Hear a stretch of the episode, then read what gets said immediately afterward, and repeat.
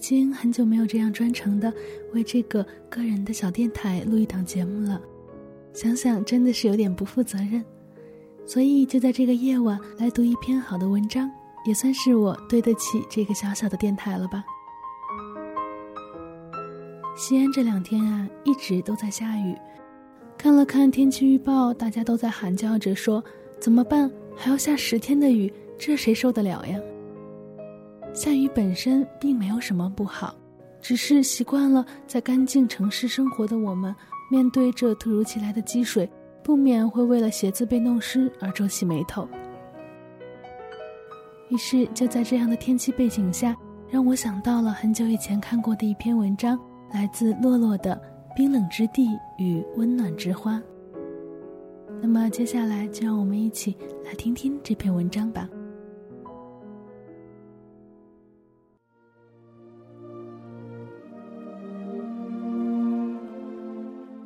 之地与温暖之花。任何时间段里的任何班级上，总会有一个或者几个很古怪、会受欺负；不受欺负的话，就是被人在背后议论排挤着，永远独来独往的人。而至于我，他们是分别出现在小学时的同桌男生，初中时隔了几排的黄头发女生。以及高中时只读了一年便转走、戴着牙套、长得像不太好看的男孩的女孩，就好像人总会回避着小时候曾经将蜻蜓溺死在水中的过去一样，或者仅仅用哈哈一笑来解释到当年不懂事嘛。似乎只要如此的借口，便能缓和了过去所有应当不应当的行为举止。小时候的同桌男生黑黑的，虎头虎脑，和那个年龄段中所有的男生一样，不知道个人卫生为何物，总是看见他把抠完鼻子的手往桌肚下一擦，让我当时只能拼命在下面踢他的腿。而这并不是他被人欺负的主要原因，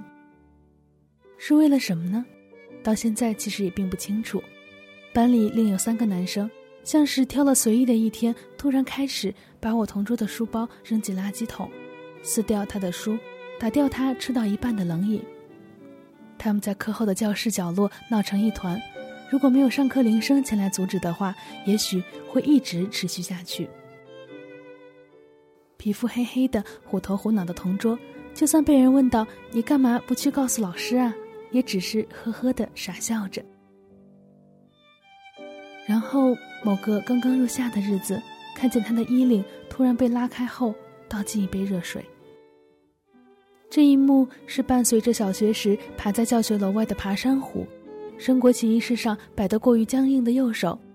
午睡后能分到的一根冰棍等等柔软而平和的事物一起存在的。世界在挤一挤一个日子后，早就学会了如何将矛盾的万物安稳地处置在一起。有灰绿色的年华苔藓，植物腐朽后的味道；也有碧蓝色的海鸟瞳孔，望见最远最远处的山线。它们完美的吻合着边缘互嵌，好像从来都是一体。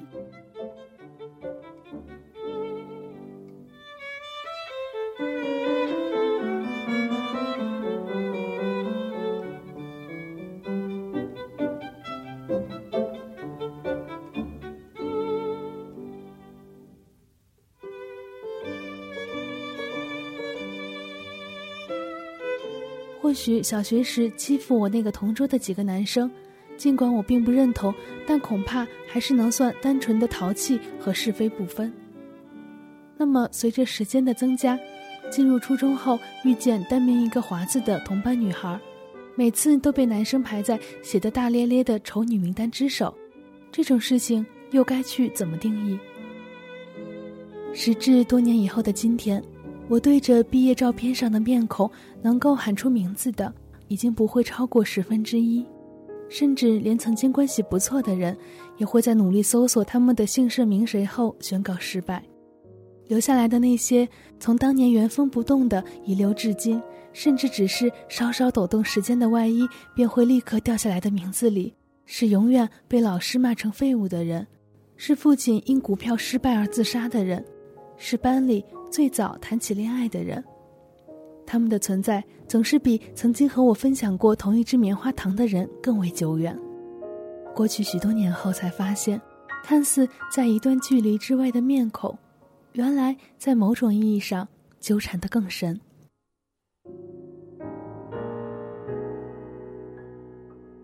在毕业照上，站在我左手的左手的左手的左手边的，就是那个女孩。华字连上姓后，更是平凡普通的名字，怎样怎样也不会格外注意到。而她有着天生偏黄褐的头发，那时染发还没有兴起，所以大家都觉得是先天性营养不良。面容也是同样的普通，如同声音举止一样。但几乎任何一个部分都平淡无奇的人，却会成为许多人言语间攻击嘲笑的对象，又因为无论怎么挖苦，对方都不会反驳，只是把头更低的埋进课本里，于是声音便在没有界定的地方愈加膨胀反复。说他丑，说他笨，想说别的又找不出更加尖锐的话题，于是便重复回前两个。由他的男生同桌开始，慢慢扩散的娱乐氛围，最后成为似乎谁都应当参与的集体活动。这是个潮流，谁不附和反而奇怪。当时当然是没有朋友了，骑着女款自行车独个上学或放学，也没有见他哭过，只是长久的默不作声。而先前一样。关于他的那部分记忆所保存的那个地方，整个初中年代，依然是整体一片暖热的金黄。被打造在脑海里的干燥空气，和砸到篮筐上的响声，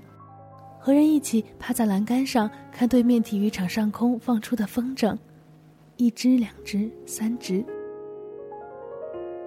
会描述到风筝这样的物体，往往是为了塑造整体的温馨气氛。可就是在落着风筝的暮色下，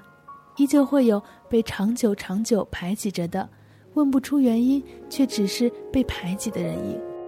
一个人骑着自行车回家。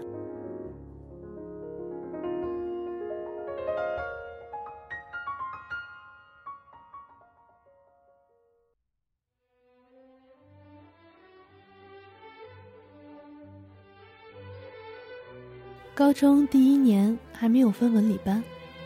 在最短时间里凸出来的面孔，不仅有长得特别漂亮的、讲话特别利索的、风格格外外向的，也有一眼接触就觉得古怪的新同学。最初曾经以为他是男孩，因为理着很短的头发，身材干干小小的，然后一说话便露出戴牙箍的嘴。虽然戴牙箍这样的原因会让一个女生在十六岁的时候被扣分不少，但这并非她古怪的主要因素。说话总是会带着一点意义不明的笑，上课时用莫名的怪声接老师话茬。接着，印象里最深的一次，某天晚自习时，我回过头，发现他拿着美工刀，在课桌上切开自己的一寸照。却是那么一瞬间，从内心涌起的不仅是恐惧，更有厌恶感。而在半个小时前，女生们纷纷从宿舍里洗完澡，在这个机会赶紧脱下校服，换上私人的行头，衣服上留着柔春剂的香味儿。经过男生面前时，有意无意笑得更大声一些。我眼里的高中三年，应当就是这样的轮廓：成熟的天真与傻气的骄傲，自负搅拌着适当的自得。然后，尽管什么都还蠢蠢欲动，可蠢蠢欲动里不应该有那样的东西。被切得一小格一小格，照片上的面孔。如果我们是带着自己的身体长大，它的线条在日复一日的成长中接触到越来越多的地域，总会有许多意想不到的东西，突兀地割住我们身体的某个部分，让人像碰到滚烫的金属那样。突然缩回来手。然而，继续摸索的旅程，依旧不知会否依然有类似的经历。因为大家都是十六七岁，总比先前要明理很多。尽管还有仓促的稚嫩，可已经不会有太过明显的恶行围绕着他。虽然大家都会觉得他很奇怪又很可怕，没有人想和他同桌到一起，但都选择了尽量回避的态度。老师也不喜欢他，也从不见他的父母来开家长会。我们都像所有人一样，把自己放到了安全的普通人的地区，而把它远远地划开在无法定义的危险里。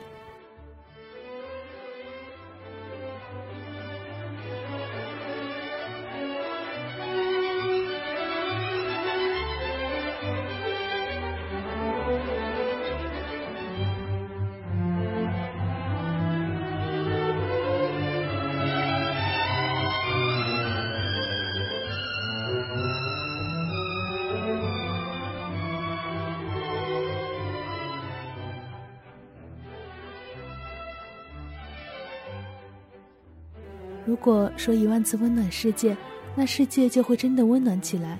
那么就去这样相信，也并非未尝不可。大多数人都有内心积极向上的小力量，虽然平日里会羞于表达，而宁愿大大咧咧的说着入俗的玩笑话，可这些都不矛盾。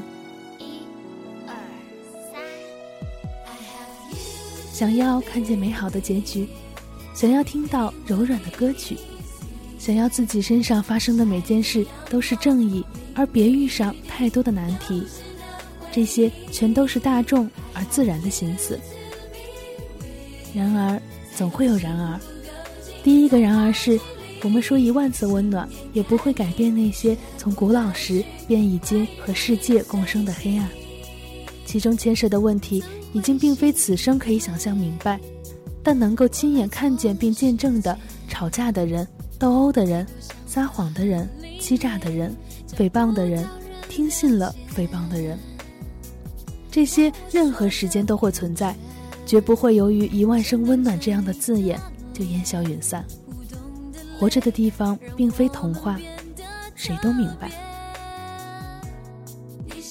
然而，还是会有然而。这第二个然而就是。即便我们身体的轮廓是被动的吞噬着无数滚烫的石子而成长，可还是长成了会在内心渴望一些简单美好的人，用力的将所有那些带着不美好印记的面孔揉散在记忆的温暖潮汐中。宇宙或许没有准备足够的温暖与光亮给予花朵的种子，但风还是会把它送到尽可能存活的地方。这不是亲手反抗般的强硬举止，而是暗中倔强的坚持。